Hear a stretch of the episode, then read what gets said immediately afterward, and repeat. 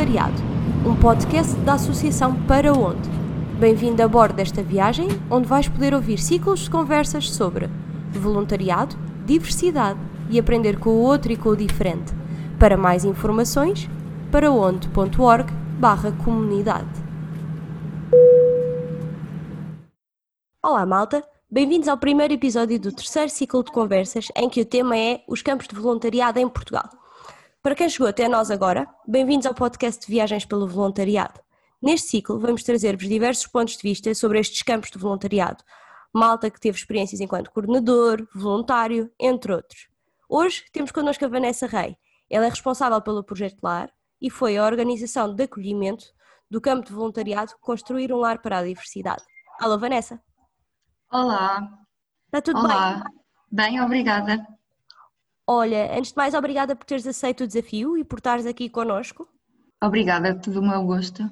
O Projeto Lar é, é relativamente recente. Queres-nos falar de quem é que vocês são, porque, para que é que vocês trabalham e onde é que vocês estão? Estão numa zona muito distinta de Portugal?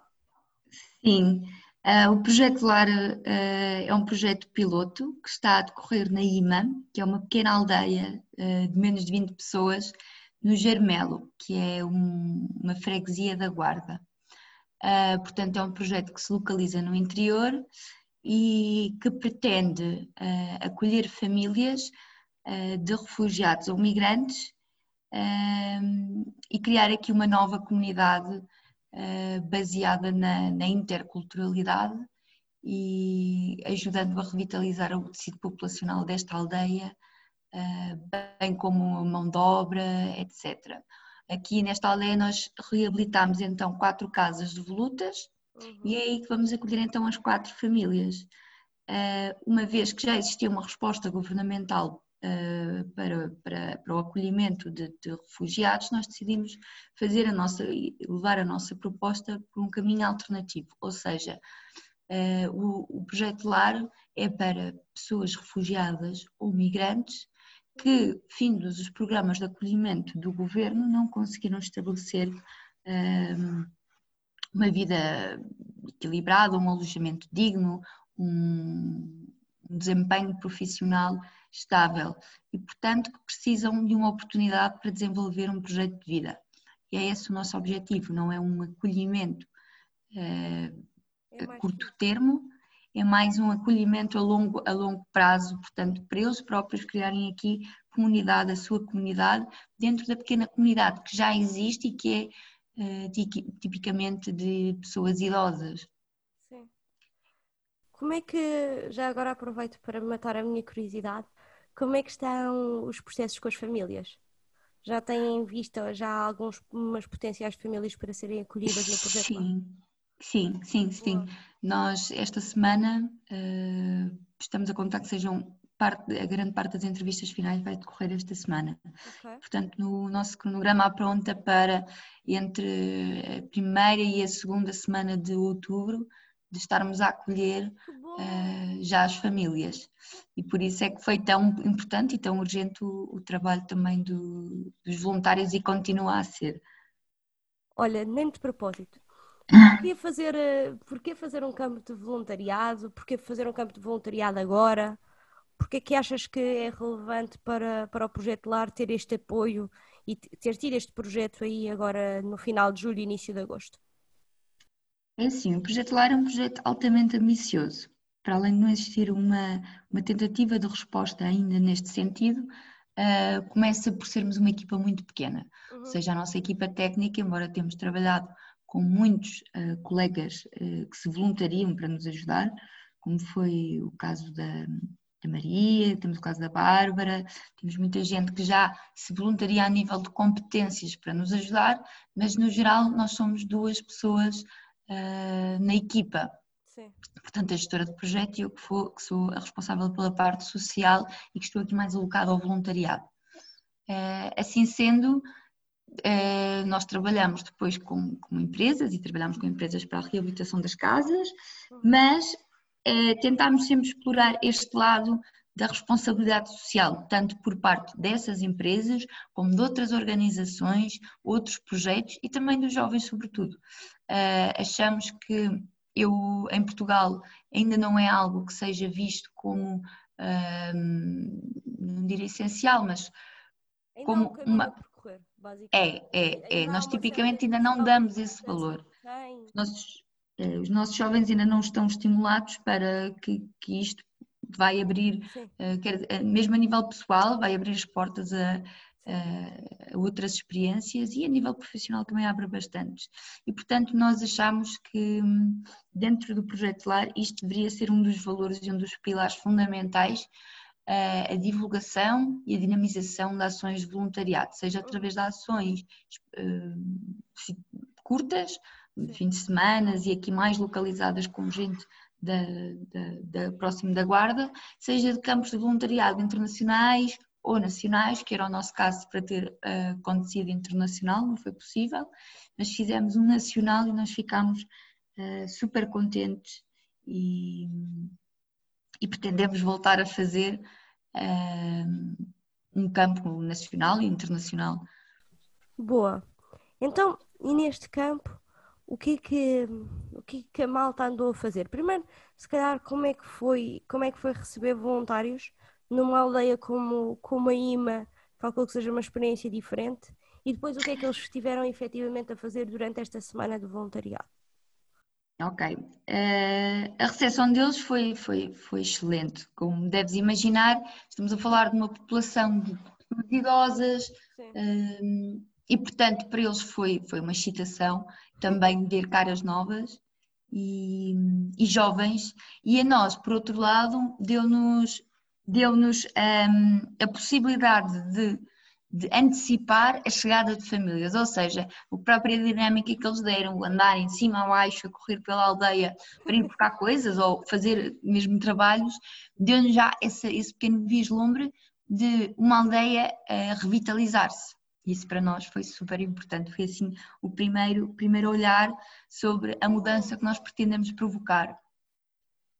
Um, depois, a nível das tarefas, foi bastante puxado. Um, como expliquei, nós, o nosso projeto passou pela reabilitação de quatro casas, que obviamente demoraram mais tempo do que aquilo que prevíamos e com a pandemia isto também um, arrastou-se mais do que, claro. Uh, e portanto nós estávamos aqui em tempo limite, estamos em tempo limite para receber as famílias e as casas ainda continuavam havia bastante, nunca tinham levado uma limpeza, uma primeira limpeza, digamos, porque são casas de pedra antigas que nós decidimos, embora estejam reabilitadas e com soalhos de madeira nova, flutuante, que são oferecidos por empresas, etc., mosaicos e azulejos, nós tentámos manter as características também das casas, não evitámos desvirtuá-las. E, portanto, por exemplo, o interior delas, em bastantes paredes, ainda, ainda é pedra que já foi lavada, mas que obviamente depois de perfurações, obras no geral, estava completamente carregadinha de pó. E então os nossos voluntários foram inscritos, uma das tarefas passou sobretudo pela limpeza, por uma primeira limpeza das casas, sobretudo a nível da infraestrutura das casas. Os exteriores também das casas, depois uma organização dos espaços comuns, Uh, o corte e, e, limpeza dos terrenos envolventes destas casas, que podemos falar com os nossos voluntários, eram bastantes e com bastante lixo, com bastantes ervas daninhas. Uh, o arrumar de lenha para que no inverno, quando as famílias já estiverem cá, possam ter lenha sem ter necessidade de, de fazer essa compra, eles próprios cortarem, mas foram os nossos voluntários que a tiraram do exterior para que ela não ficasse também úmida durante o inverno e a depositaram num, num lugar próprio para que depois as famílias se possam aquecer. Uh, e depois fizemos também construção de beliches, por exemplo, para, para as casas que são mais pequeninas, para conseguirem uh, ter mais espaço para as crianças. Uh, fizemos demos uma limpeza e transporte de algum mobiliário, como os sofás, demos-lhe a primeira limpeza. E depois fizemos outras atividades também, mais num jeito de agradecimento aos nossos próprios voluntários, que eu acho que eles devem ter gostado, espero eu, pelo menos esse foi o feedback que eles nos passaram. Também tivemos feedback super positivo. Vanessa, tu estavas a falar e eu estava só aqui a pensar para dentro. Uma aldeia que de repente passa de ter 12 habitantes de população extremamente envelhecida e que, portanto, que estão bastante isolados e com uma vida muito estagnada. E de repente recebem campo de voluntariado e a seguir vão receber famílias. Tu sentes que esta entrada dos voluntários e que esta estadia deles ajudou ou, ou pode vir a ajudar depois a integração das famílias na aldeia? Sim, obviamente, esta movimentação, lá está. É necessário haver esta, esta movimentação de pessoas pela aldeia também, mas isso é um trabalho que nós tínhamos vindo a fazer desde o início, porque sabíamos que era importante haver este envolvimento da comunidade. Portanto, embora o nosso uh, foco central seja dar uma resposta a esta questão da crise dos refugiados, da, das migrações uh, forçadas, uh, nunca deixámos de, de saber que era importante a comunidade em si que já existe. E, portanto, que esta comunidade tinha que se sentir acarinhada, que tinha que se sentir valorizada, que tinha que sentir que tinha algo a dizer. E isto foi um trabalho que, ao longo de, de, deste ano, ano, ano e meio, uh, que, que, que começámos realmente a trabalhar já em prol do acolhimento das famílias e da reabilitação das casas, foi algo que tivemos sempre em mente. E, portanto, temos sempre feito esse trabalho do envolvimento da comunidade e, e, e, os voluntários têm sido, não só estes, mas também outros anteriores em ações mais curtas, têm sido importantíssimos uh, para, para estas pessoas sentirem que nós estamos a fazer algo, porque ainda não temos as famílias e ou não, não tivemos até agora aqui a chegada de famílias e, portanto, poderíamos ter estado um ano e meio aqui meio estagnados e as próprias pessoas não estando envolvidas também não acreditariam no projeto e não teriam tanta facilidade como eventualmente terão agora ao receber hum, as famílias. Portanto, também sentirem que os nossos voluntários não fizeram um trabalho só para o lar, Uh, os nossos voluntários fazem trabalho e fizeram trabalho também em prol da própria aldeia, do desenvolvimento da aldeia, da limpeza de zonas, de zonas comunitárias. Claro. Uh, e eles próprios sentem também que o, o sucesso do, do, nosso projeto pode é o sucesso da própria aldeia, porque toda a gente foi consultada uh, e tendo opiniões mais ou menos comuns, toda a gente foi consultada e está a par do, do, do que é o projeto. Portanto, acho que é importantíssimo esta, esta, ver esta comunicação e os voluntários fazerem parte da nossa vida, parte da vida desta comunidade. Agora, também estavas aqui a falar de um assunto que me fez puxar aqui uma pergunta, que é, vocês fazem ações de voluntariado mais pontuais e tiveram este campo de voluntariado que foi um bocadinho mais prolongado no tempo, que foi cerca de uma semana. Um, há, há alguma. Nas outras ações pontuais, vocês estiveram a trabalhar de forma mais independente da gestão do voluntariado. E nesta questão, neste campo voluntariado, vocês tiveram o nosso apoio, da para onde? Sentiram alguma diferença no facto de terem uma organização que vos apoia a fazer a gestão do voluntariado? Claro, obviamente que sim. Como eu te dizia no início, somos uma equipa muito pequena uhum. uh, e não é fácil para nós fazer, por exemplo, uma, uma seleção primária das pessoas uhum. uh, que, vamos, que vamos receber. Depois não é fácil termos o, realmente o acesso até a estas pessoas, até é antes, não é? Porque vocês têm uma rede, uhum. uh, têm um nome, têm uma divulgação plenamente diferente da que nós temos. Uh, mais do que isso, também tem que ver com a própria localização geográfica, claro. uh, que o interior em si não é que não é que esteja forte em jovens e em pessoas que... Consigo perceber. Pronto, e portanto até muitas das nossas ações têm sido, nós tentamos organizá-las com, ou tentamos organizá-las com grupos, não de voluntariado, porque até desconheço uh, organizações assim de voluntariado, por exemplo, aqui na zona da Guarda, conheço na Covilhã, mas não aqui na zona da Guarda, uhum. e portanto temos que recorrer sempre uh, ou a associações da Covilhã, como é o caso de, de associações de estudantes, por exemplo, ou então já experimentámos fazer através do apelo, um, através do Facebook, redes sociais, e geralmente aparece uma ou duas pessoas interessadas, pessoas também já com, com mais idade, que, que já têm uma prática de voluntariado mais a nível hospitalar e que sendo imprescindível também e ótima ajuda delas, um, acabamos por preferir trabalhar e gostamos imenso de trabalhar com a Para Onde, porque trouxe-nos toda essa dinâmica que pretendemos desenvolver do voluntariado jovem, uh, trazer os jovens em si, trazer pessoas que são também de, de cidades maiores. um, para o interior, para virem conhecer a Guarda, para virem conhecer claro. as aldeias do, do, nosso interior e descentralizarmos também estas oportunidades de voluntariado um, de Lisboa e do Porto para, para aqui, para a zona da Guarda. Acho que os próprios voluntários ficaram encantados uh, ouvirem o muito. interior e foi uma experiência, para mim, foi super enriquecedora uh, ver que tudo correu bem, também porque estive ligado ao voluntariado. O meu primeiro ano após terminar o meu curso foi um ano de, uhum. de voluntariado no, fora, portanto, sempre tive vontade de ver o lado de lá, de estar agora na posição de tentar ou de ajudar a coordenar um campo okay. e, e, ver se, se conseguia dar aquilo que eu recebi se conseguia transmiti-lo aos voluntários.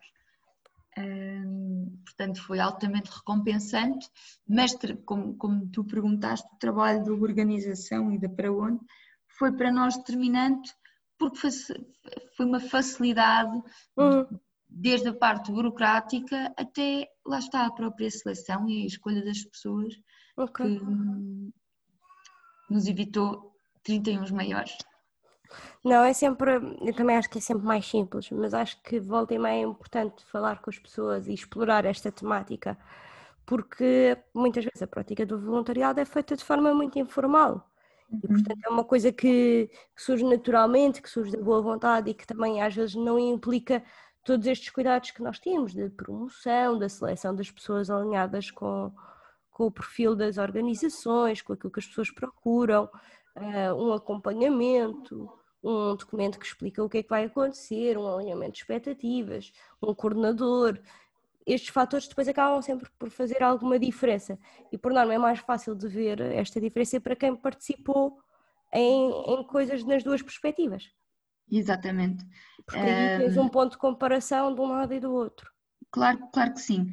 É, como estavas a dizer, há muitas associações que trabalham isto de uma forma informal, mas nós sabemos que, e nós também aqui no lar prezamos por isso, nós queremos ser uh, conhecidos pelas boas práticas e não pelas práticas mais ou menos. Portanto, temos que buscar o exemplo de como é que se trabalha, uh, como, como se trabalha em grandes associações e em associações que promovem voluntariado. E, portanto, não estava à espera que com vocês fosse de outra maneira do que como foi exatamente todo esse processo, todo esse matching.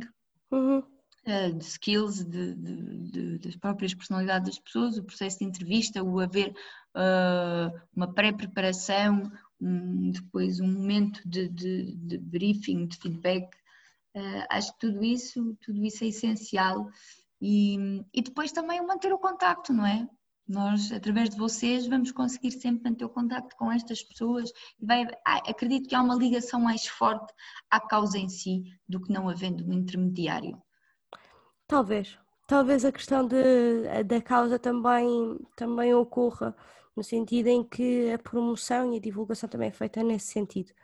Portanto, pode, pode haver uma maior ligação e a verdade é que essas pessoas, em parte, muitas das pessoas que fazem voluntariado através de nós, não todas, como é óbvio, mas algumas delas ficam mais ligadas à associação e que, portanto, ficam ligadas às organizações de acolhimento como vocês. Uhum. Acho que para fecharmos em grande, a última pergunta que eu tenho para ti é quais são os planos do projeto LAR especificamente para o futuro, especificamente em relação à área do voluntariado. O que é que pretendem fazer daqui para a frente, agora que estão com a entrada das famílias, tipo final de setembro, início de outubro? Um, portanto, daqui para a frente, a nível de voluntariado, nós recebendo as famílias em outubro, uh, o nosso projeto eu falei-te numa primeira fase, o que é o projeto LAR até agora. Uhum. A partir do momento que nós vamos receber as famílias, temos um plano de integração destas próprias famílias a nível sociocultural, onde, obviamente, uh, o voluntariado vai ter um papel muito importante, mas talvez mais um voluntariado de, num curto, uh, curtas ações uh, a nível da integração, por exemplo, de termos aqui um mentoring ou apadrinhamento de cada uma das famílias por um voluntário que poderá acompanhar e, e, e diversificar as experiências destas pessoas, por exemplo, ao fim de semana, etc. Uhum. Por outro lado, como vamos desenvolver um projeto agrícola e de revitalização ambiental aqui, onde pelo menos um membro de cada família vai ser integrado e vai ser remunerado por isso, uhum. uh, vamos continuar a necessitar de mais voluntários, porque no fundo é a segunda fase do nosso projeto, é iniciar este projeto agrícola e, portanto, provavelmente vamos ter novos campos de voluntariado um, que vão incidir na uh, integração sociocultural das famílias e também numa ajuda aqui num apoio ao desenvolvimento e revitalização ambiental de, de, de terrenos que nós temos já, já hum, alugados para, para esse fim. Portanto, esse, este é o nosso plano uh, e o voluntariado faz parte dele, obviamente. Vanessa, estou mortinha por ir assistindo às novidades. Grande a par daquilo que vai acontecer. É verdade, porque quando, tu sabes, quando eu conheci o projeto ainda estava muito, numa fase muito diferente. Sim, sim. Também já conheci o projeto se calhar há há oito meses. Sim, sim, à vontade, à vontade. Eu acho que foi há oito meses ou até há mais. Sim. Acho que foi há nove ou há dez, porque foi em novembro do ano passado.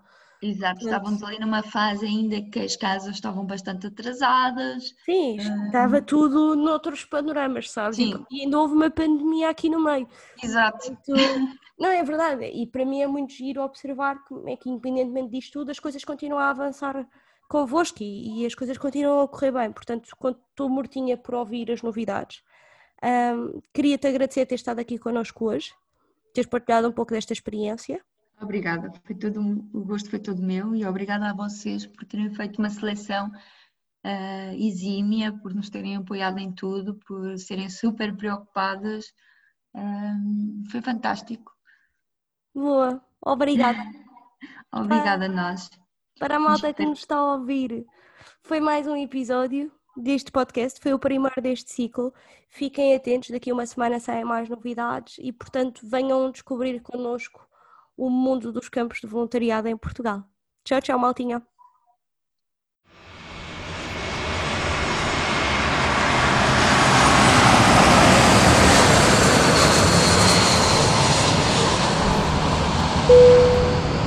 Caros passageiros, muito obrigada por terem embarcado nesta viagem. Contamos convosco nas viagens pelo mundo voluntariado, diversidade e aprender com o outro e com o diferente. Viagens pelo voluntariado um podcast da Associação para onde